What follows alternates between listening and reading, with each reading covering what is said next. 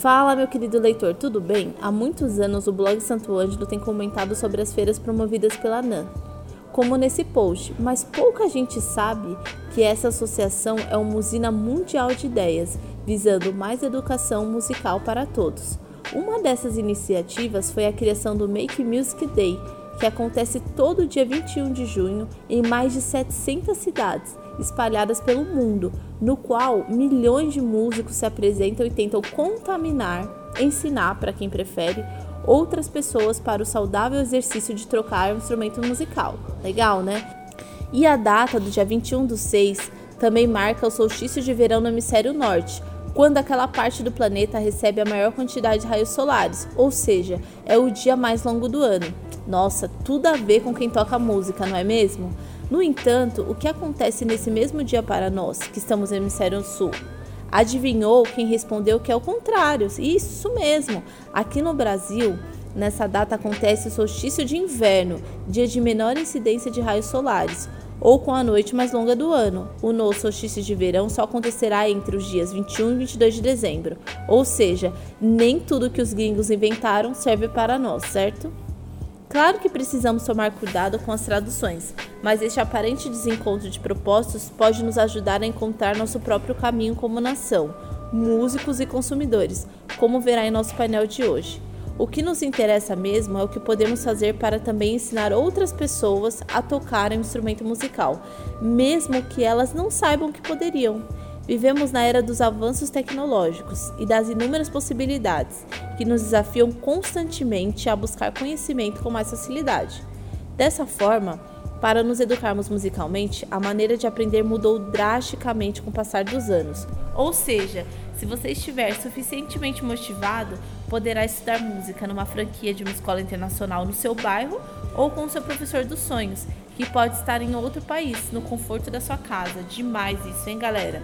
A internet é mais uma ferramenta que nos dispensa de eventos como Make Music Day, como motivação. Mas nada pode superar a sua força de vontade para tocar ou aprender, mesmo sendo online. Estudar música não é para qualquer um, porque existe horas de teoria e muita prática.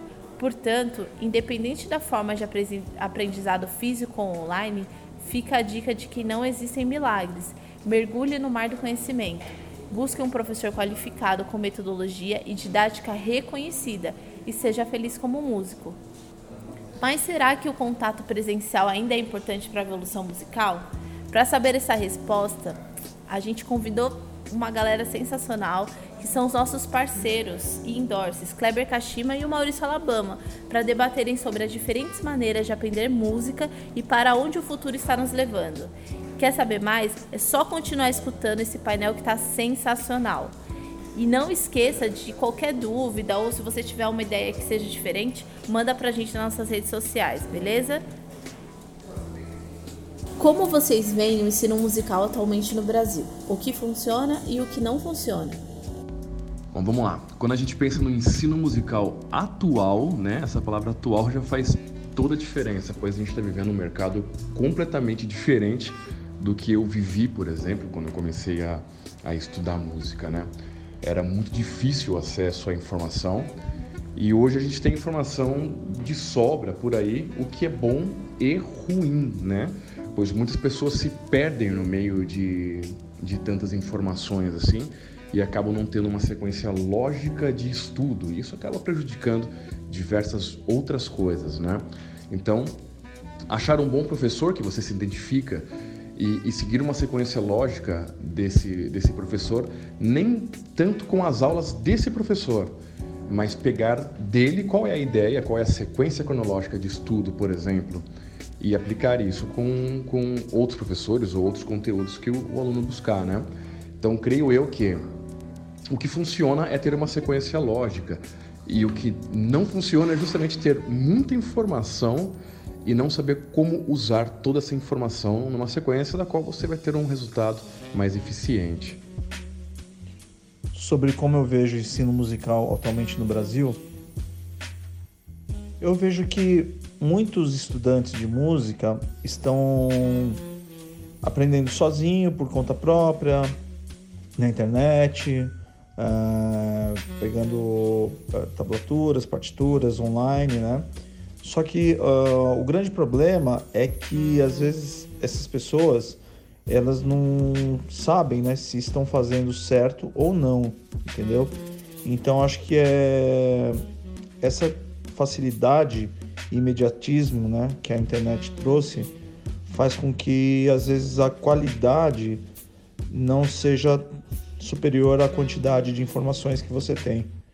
Então por isso que é importante ao estudante ou entusiasta de música procurar um profissional, alguém que oriente de forma mais personalizada aquilo que ele anseia, aquilo que motiva e que veja se ele está fazendo do jeito certo, se ele não está pulando etapas. Às vezes a pessoa aprende uma coisa avançada e não aprende uma coisa básica.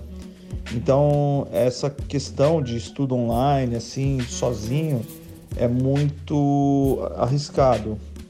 Eu acho que a pessoa pode estar tá aprendendo de uma forma é, que não vai progredir de uma tão bem quanto você está aprendendo realmente com um professor que te oriente. O músico estudante de música mudou o comportamento ou as dificuldades econômicas brasileiras mudaram com eles? Eu acho que as dificuldades sempre estiveram aí, a concorrência sempre esteve aí, mas o mercado ele está muito mais amplo e está dando voz a muita mais gente, né? Então a concorrência, creio eu, que sempre teve, mas uma coisa que eu já conversei com outros músicos, é, seja ele mais novo ou mais antigo, é que fazendo um trabalho de qualidade, a gente sempre vai ter mercado para todo mundo, né? Com bastante respeito e, e tudo mais. Enfim, o comportamento, pelo menos meu, é, alterou um pouco porque eu fiz uma adaptação totalmente online para todo o meu trabalho, né? Por exemplo, eu tenho meu instituto físico, onde eu não dou mais aulas. Né? Então, eu fundei o instituto porque eu não tinha mais horário vago, justamente para contratar novos é, professores e hoje eu, hoje eu vejo esses novos professores trabalhando no meu instituto e eu 100% no mercado online, seja gravando cursos, dando aula por Skype, enfim. Então, existe uma mudança que acontece e creio eu que, que essa mudança é muito boa, né? A gente tem que se adaptar para tudo que está acontecendo no, no, no, cenário, não, não só da música, mas de uma forma geral. Sim, principalmente nesses 10 últimos anos, eu vejo que as dificuldades econômicas mudaram, principalmente mais em relação a equipamentos, porque há muito tempo atrás eu lembro que comprar um instrumento importado era muito mais fácil, tinha muito mais opções e hoje com as dificuldades financeiras os músicos estão uh, investindo em equipamentos nacionais que hoje possuem as mesmas qualidades que os equipamentos importados. Eu mesmo utilizo a maioria dos meus equipamentos todos eles nacionais. E eu também creio que o estudante uh, de música ele também procurou assim aprender de forma mais autodidata, né? Pela dificuldade às vezes de, de pagar uma mensalidade numa escola tal ou de fazer uma, uma faculdade de música, mas é, isso de um lado é bom porque às vezes a pessoa consegue se virar, né?